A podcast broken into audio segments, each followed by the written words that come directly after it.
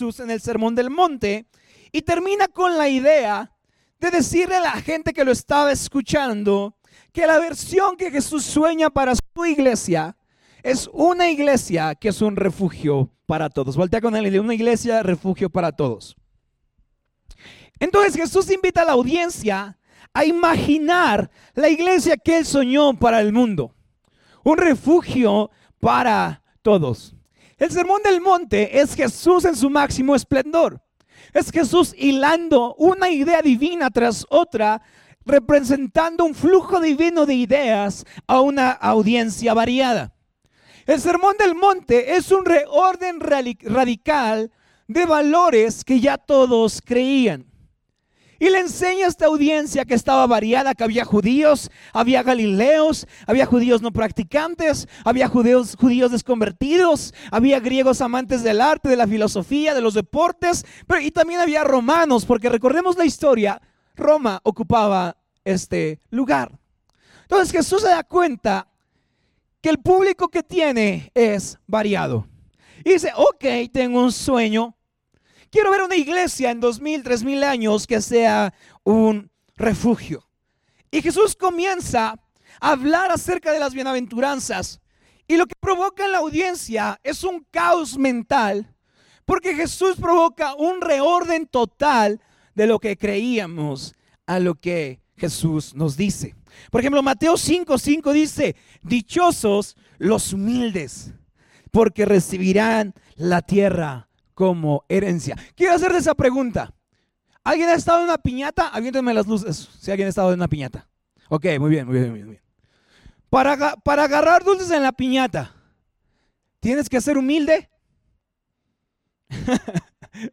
no. Los humildes, los, los que no son tan malos, se quedan sin qué? Sin dulces, muy bien. Porque los que ganan en la vida de la piñata, ¿quiénes son? Los más gorditos, ¿verdad? Los gandallas.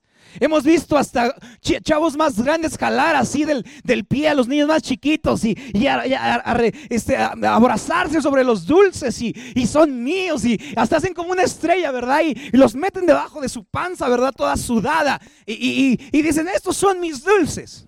Si tú no dices, si tú no viste a alguien que hiciera eso, quizá fuiste tú, pero eso no es el tema de hoy. Porque Mateo 5:5 dice que los humildes recibirán la tierra como herencia. Pero si tú vas una piñata como humilde, no te va a tocar absolutamente nada. Porque el mundo nos enseña que los humildes no nunca ganan algo. Entonces, Jesús está teniendo el sueño de una iglesia y hay una audiencia variada. Y en esta audiencia también hay romanos el emperador ha tomado cada uno de los territorios que Roma posee con qué? Con guerra. Ha ido conquistando, ha ido matando, ha ido arrebatando, ha ido aborazándose. Entonces yo creo que cuando Jesús dice, dichosos los humildes, porque ellos recibirán la tierra como herencia, ¿cuál crees que fue la reacción de los romanos? Yo creo que se echaron a reír. Porque yo creo que dijeron, Jesús, o sea, eres chido, me caes bien, pero tenemos el imperio desde Bretaña hasta India. O sea, nadie nos ha entregado esto como herencia. Nosotros lo hemos ganado. Nosotros lo hemos arrebatado. Entonces yo creo que cuando Jesús ordena la nueva orden de su iglesia y del reino de los cielos en la tierra, los romanos yo creo que echan una pequeña carcajada. Porque dicen, no es verdad Jesús. Nadie que sea humilde recibe algo. Nadie que se quede en la, en la piñata y sea muy sencillo y muy como, como, ay, me, por favor, vamos todos ordenados. Entonces, por más que la tía lo intente, los niños van a ser aborazados porque nos han enseñado que el que se aboraza más es el que obtiene más. Entonces ahora Jesús está enseñando las bienaventuranzas, no como la forma de ser un cristiano, sino la forma de, cómo ser humanos y formar su iglesia. Entonces quizá esta es la mayor bienaventuranza que es contraria más al mundo. Porque Jesús dice que los humildes serán bendecidos porque tendrán su herencia. Pero nosotros como humanos raramente premiamos a los humildes. Raramente vemos a los humildes conseguir algo. Porque cuando alguien ve a alguien que es humilde, ¿qué hace? Lo atropella. Cuando el pastor ve que alguien es humilde en su iglesia, ¿qué hace? Lo usa para crear su plataforma. Porque hemos entendido que el aborazado, que el arrebatado, que el que se, se emociona más es el que gana más. Y en este mundo se nos hace difícil ver a los humildes como herederos de la tierra. Porque la pregunta es, ¿para quién es la tierra? ¿Los humildes heredarán la tierra? Todos hemos tenido estos pleitos familiares con, con los tíos que nos quitaron el terreno. ¿Se lo quedaron por humildes? No. ¿Se lo quedaron por qué? Con respeto a todos, a veces somos aborazados. Entonces yo creo que los romanos quedan viendo a Jesús, se ríen y dice, no Jesús, estás equivocado. Quien hereda la tierra no son los humildes, son los más fuertes, los más aborazados. ¿Quién maneja la tierra? Yo creo que los romanos responden, los vivos. Como decimos en México, el que no tranza, ¿qué? No avanza. No, y, este, y hasta le dices a tu hijo, le, le dices, tu hijo te dice, oye papá, ¿qué crees? Ya me iba a bajar y no me iban a cobrar el pasaje, pero sentí feo que me regreso y que se lo pago. ¿Y qué decimos? Menso, ya te, ya te hubieras bajado. Porque el mundo nos enseña que los que gobiernan y los que tienen esta tierra son los más fuertes, nunca los humildes. Entonces yo veo a los romanos confundidos por este reordenamiento de la tierra. Los veo contrariados porque Jesús está diciendo, los humildes heredarán la tierra. Me gusta cómo un autor lo pone. Mateo 5:5 lo dice así. Según este autor, hace un, parafraseo de este versículo y el autor lo pone así, dice, dichosos los calmados y contentos con lo que tienen. Dichosos los modestos. Escucha, escucha. Dichosos los caballeros que no son agarrados ni aborazados. Dichosos todos ellos. Porque Dios personalmente garantiza que su herencia del cielo en la tierra será para ellos. Me encanta cómo Jesús pone contrario lo que creíamos. O sea, Romania, eh, digo, perdón, Roma gobierna desde Britania hasta India y el César ha conquistado el mundo a base de peleas. Ha arrebatado la tierra. O sea, Roma no ganó el mundo siendo humilde. Roma ganó el mundo siendo agresivo. Estando dispuesto a pelear, a defender, a satisfacer el deseo de un hombre de querer más. Entonces un maestro llamado Jesús en medio de un monte dice no, porque el mundo no se gana por heredad. Digo, el mundo no se gana por arrebatar. El mundo se gana cuando eres humilde y heredas algo. Yo creo que quizás los soldados se reían de él, pero Jesús continúa creando una contracultura. Dichosos los humildes, sentando las bases de la iglesia que él soñó. Salmos 37, 11 refleja este mismo pensamiento. Léelo en tu casa, pero nos habla exactamente de lo mismo, que los humildes recibirán la tierra por herencia. Entonces Jesús anuncia a los romanos, a los galileos, a los griegos y a los judíos que hay una manera alternativa de ver el mundo. Que en lugar de ver el mundo a través de los ojos de los arrebatados, donde los ganadores toman todo, arrebatan todo y conquistan todo. Jesús enseña que un hijo de Dios nunca arrebata, un hijo de Dios hereda. ¿Alguien está aquí conmigo el día de hoy? No.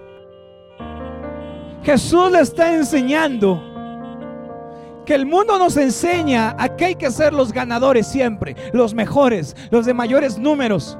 Recientemente me, marcó alguien para preguntarme que que, ya no estábamos en el centro, que qué había pasado con nosotros. Que si ya no había, ya no hacíamos reuniones y, y, yo le dije, oh, causó un conflicto en mí porque dentro de mí yo quería ganarle, ¿verdad? O sea, dentro de mí yo quería decirle así como, no, claro, seguimos abiertos, chavo, ¿no? Pero yo le dije, hay que tomar decisiones. Y esta persona me respondió, sí, mi estimado Adancito. Dice, los ganadores toman decisiones. Y yo leí este versículo y dije, ¿cómo en la iglesia, con los hijos de Dios, se nos ha enseñado una cultura que arrebata, que se aboraza, que se avienta sobre la piñata? Pero Jesús aquí está diciendo, los hijos de Dios no arrebatan. Los hijos de Dios no son agresivos para conquistar. Los hijos de Dios no son bruscos. Los hijos de Dios son humildes. Porque arrebatar, checa esto, el soldado romano conocía al César. No. Entonces el soldado romano arrebata territorio para alguien que no conoce. ¿Alguien está conmigo? El soldado romano arrebata un territorio para alguien que no conoce. Pero el Hijo de Dios hereda un territorio porque los que heredan, tú lo sabes bien, ¿quiénes son? Los de la familia directa. Entonces, mientras un soldado romano arrebata porque no conoce al maestro, los hijos de Dios son humildes en esperar su herencia porque conocen al Padre. ¿Alguien está aquí o no? Cuando el soldado romano arrebata,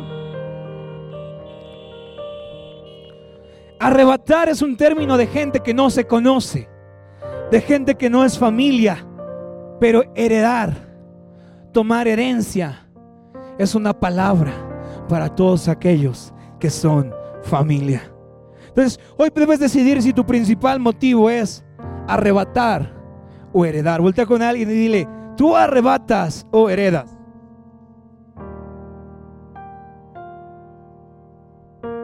Y no últimamente en la iglesia se nos enseña esto de arrebata tu promesa.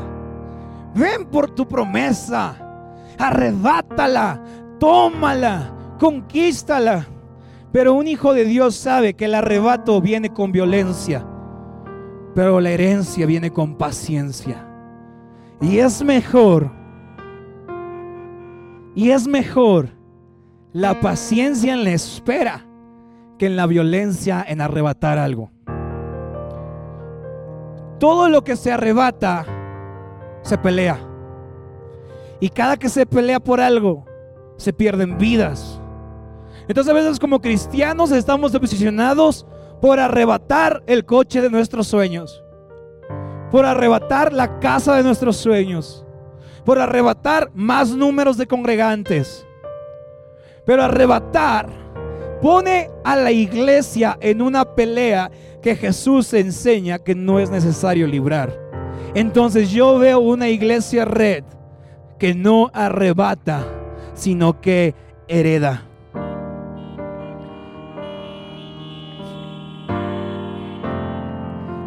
Jesús dice, dice esto como lo dice Salmos 37, 11.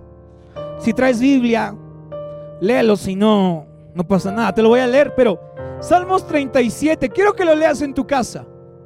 Salmos 37 es un poema para todos los hijos que quieren ser humildes. Porque, seamos sinceros, ser humilde a veces no paga frutos, ¿verdad? Ser humilde a veces te arrebata la bolsa que ya habías visto y otra señora se la llevó. Ser humilde y esperar que la muchacha te haga caso a veces te arrebata la bendición, ¿verdad? Se fue con otro.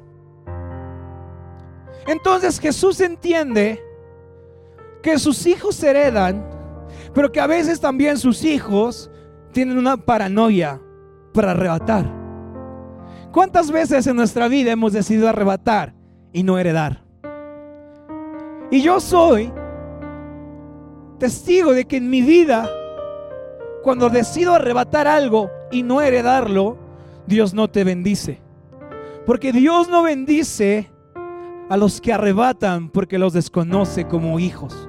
Pero Dios bendice a los que tienen la espera para ser pacientes y son humildes de corazón.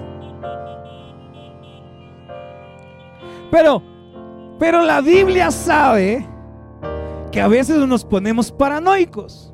Voltea con alguien y dile, ser humilde a veces te provoca paranoia. Vamos, dile a alguien. Ser humilde a veces te provoca paranoia, porque dice Salmos 37, no lo voy a leer todo, pero es un poema para la acosante paranoia que inunda nuestra mentalidad y manifiesta un deseo fuerte de una ansiosa obsesión con la posición, seguridad y tener cosas. Pero Salmos 37 lo sabe. Y Jesús cita en Mateo 5:5, Salmos 37, 11, diciéndole a todos, ¿cuántos quieren heredar algo? Todos, yo. Ok. Pero a veces entra la paranoia ahí. Salmos 37, 11 dice lo siguiente, digo 37, 1 dice, no te irrites a causa de los impíos, ni envidies a los que cometen injusticias, porque pronto se marchitan como la hierba pronto se secan como el verdor del pasto. El 3 dice, hijo, confía en el Señor y haz el bien. Establecete en la tierra y mantente fiel. Deleítate en el Señor y el que te concederá los deseos de tu corazón. Usamos este versículo para decirle a la gente que Dios va a cumplir todos nuestros deseos. Como, pastor, me gusta esa muchacha. Y yo podría decir, ora Dios cumple los deseos de tu corazón. Pero el Salmos 37 no está diciendo eso. Salmos 37 está diciendo que sus sueños los ven cumplidos los que son humildes y los que son pacientes. El 5 dice, encomienda al Señor tu camino, confía en Él y Él actuará. Hará que tu justicia resplandezca como el alba tu justa causa como el sol de mediodía. Guarda silencio ante el Señor y dice, y espera en Él con paciencia. Te voy a leer algo. No te irrites ante el éxito de otros. ¿Alguien no? Voltea con alguien y dile, no te irrites ante los éxitos de otros. No te irrites ante un mejor carro de otros. No te irrites si una iglesia es más grande. No te irrites si una iglesia ya hizo eso. No te irrites, no te irrites. Si ya vino la comadre echarte en cara que se fue cuatro noches a Acapulco y tú ni has salido al sol toda la cuarentena. No te irrites. No te irrites porque eres su hijo. El 8. Refrena tu enojo. Abandona la ira. No te irrites pues esto conduce al mal. Porque los impíos serán exterminados, pero los que esperan en el Señor heredarán la tierra.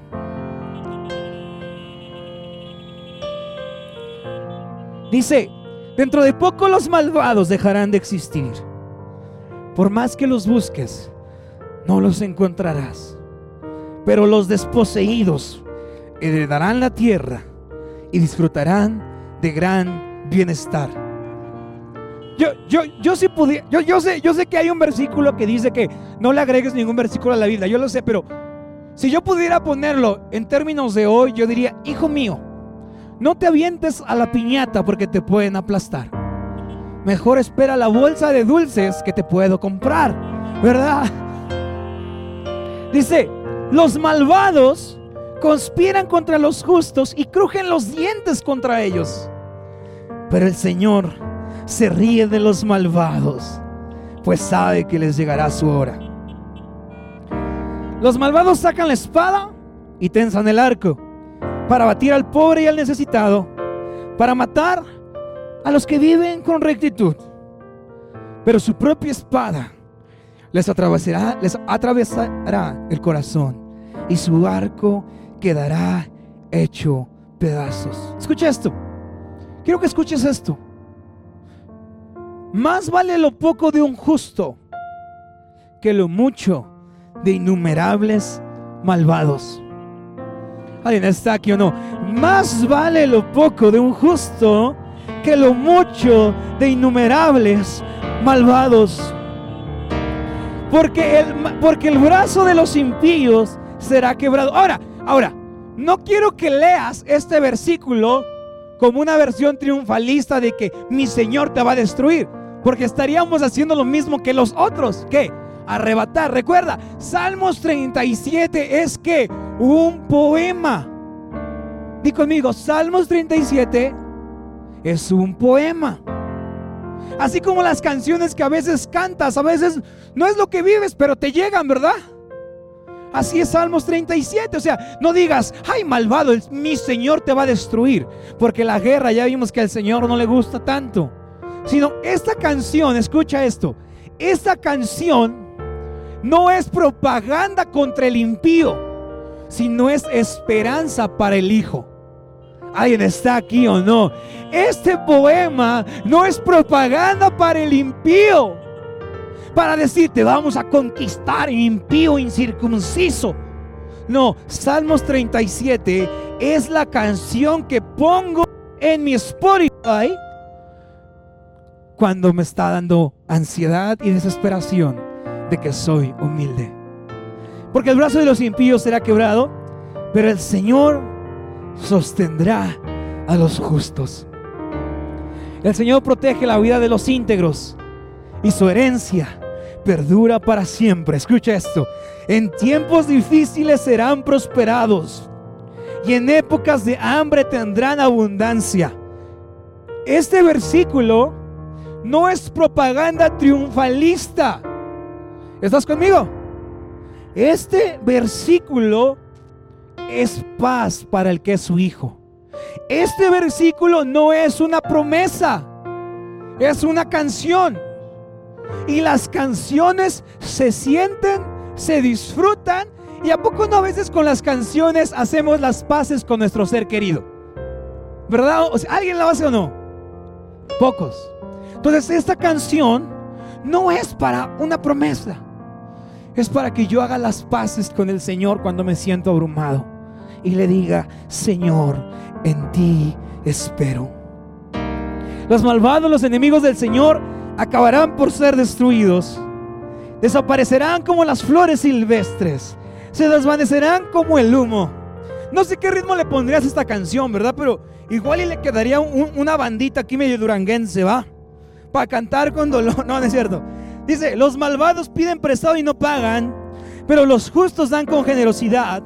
Escucha esto una vez más. Los benditos del Señor heredarán la tierra, porque los que Él maldice serán destruidos. Dice, el Señor afirma los pasos del hombre cuando le agrada su modo de vivir. Podrá tropezar, pero no caerá. Léelo conmigo, porque el Señor lo sostiene de la mano. He sido joven y ahora soy viejo, pero nunca he visto justos en la miseria. Y, léelo en tu casa, pero quiero brincarme, quiero brincarme hasta el versículo 39. Dice, la salvación de los justos. Y quiero que cuando la acabe de leer hagas mucho ruido.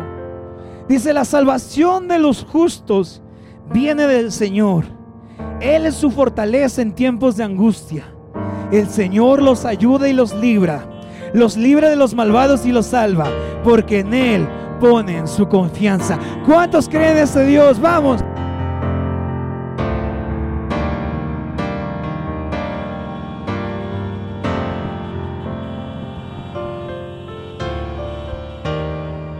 Entonces, Jesús retoma una porción de Salmos 37 para declarar la versión alternativa del reino que es mejor caminar en la vía pacífica de la bendición que en la vida agresiva del arrebato.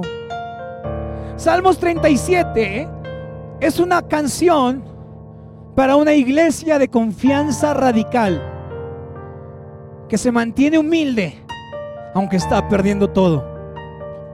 Que se mantiene humilde aunque los demás quieren apachurrar sus sentimientos. Veo una iglesia sin agendas ocultas. Veo una iglesia sin agendas políticas que cumplir. Veo una iglesia sin agresividad. Veo una iglesia que no es agarrada. Veo una iglesia que no es abrazada. Veo una iglesia que no quiere convertirse en los ganadores en este estado. Veo una iglesia que quiere convertirse en los humildes. Porque los humildes no son los ganadores. Pero Dios nunca vino por los ganadores. Vino por los humildes. Vino por los que lloran. Porque en el reino no hay que ser los ganadores. Hay que ser los humildes. Los humildes son los que confían en Dios. Que tendrán heredad. Y, sabes, ¿quieres, quieres escuchar algo que te va a volar la cabeza. Dice la historia que cuando el César conquistó esta ciudad donde estaba Jesús, ¿has visto la, película de Aladdin? Si, si, la has visto, toca el claxon. Te, te falta más, si no lo has hecho, te falta más historia bíblica. ¿Cómo, entra el, el, príncipe Ali? Con una gran corte, ¿verdad? Y, elefantes y soldados y guerra y, y mucha gente armada y y la historia dice que no, fue exactamente así, pero yo imagino al César cuando conquistó esta tierra, entrando con su caravana de soldados, diciendo, este lugar ahora es mío, lo he arrebatado a base de guerra. Y con miles de caballos, con cientos de armas, Y después, Jesús también quiere entrar a la ciudad. Entonces, si, si tú fueras discípulo de Jesús, le dirías, Jesús mínimo, pues un elefantito, ¿no? O sea, que vean que hay presupuesto, ¿no? Por lo menos ponle una tela negra aquí, que no se vea que, que, nos, que estamos aquí todos bailando, Jesús, ¿no? O sea, por lo menos contrátate unas luces profesionales, Jesús. Por mínimo, una banda de guerra para que hagas tu entrada triunfal. ¿Y sabes qué es lo que pide Jesús? Un burrito.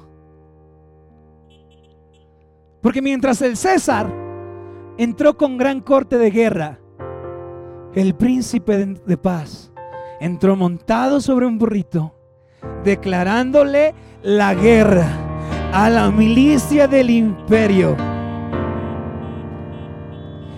Lo hizo en un acto deliberado de profético rechazo al militarismo del imperio.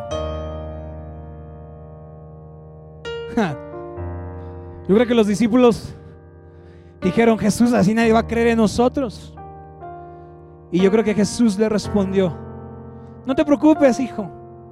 El César necesitó muchos porque él arrebató. Pero yo no necesito más que un burrito.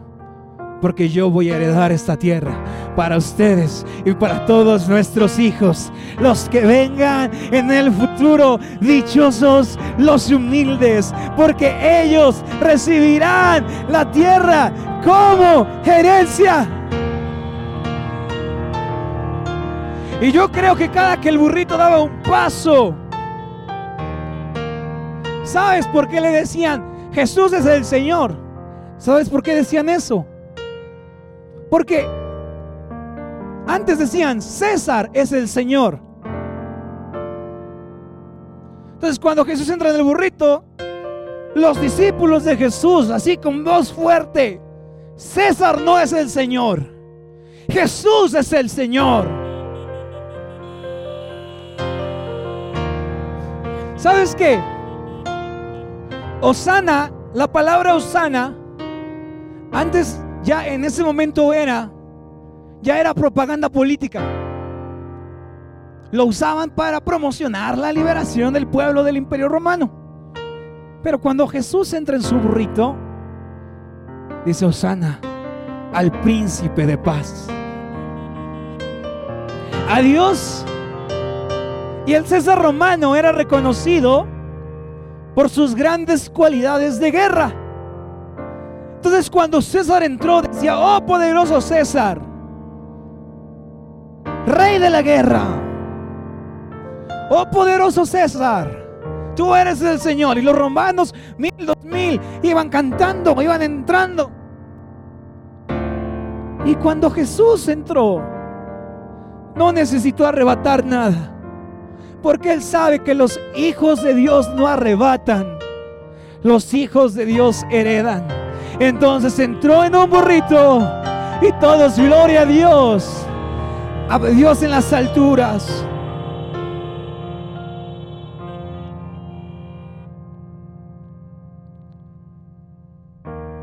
Dichosos los humildes. Vuelta con alguien y le dichosos los humildes, porque ellos heredarán la tierra. Dile, dichosos los calmados y contentos con lo que tienen. Vamos, dile. Dile, dichosos los modestos. Dile, dichosos las damas y los caballeros que no son agarrados. Dile, dichoso a la gente que no es aborazada. Porque Dios personalmente garantizará que su porción del cielo en la tierra está para ellos. ¿Por qué no das un fuerte aplauso si estás conmigo?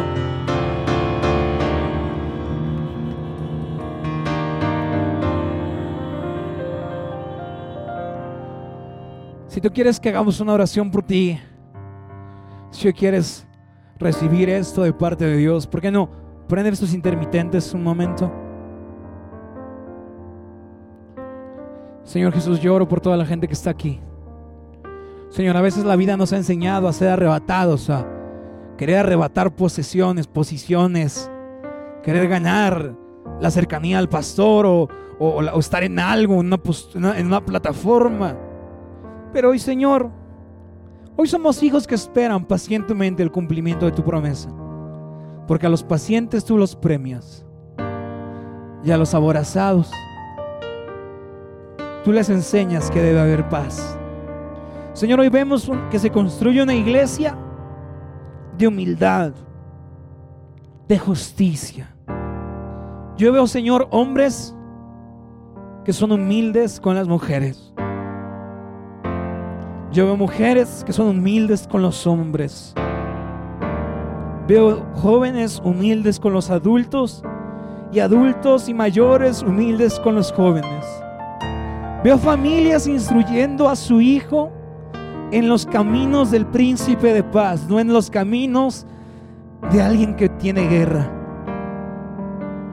Veo a familias que le enseñarán a sus hijos que un hijo no arrebata, que un hijo espera pacientemente la herencia.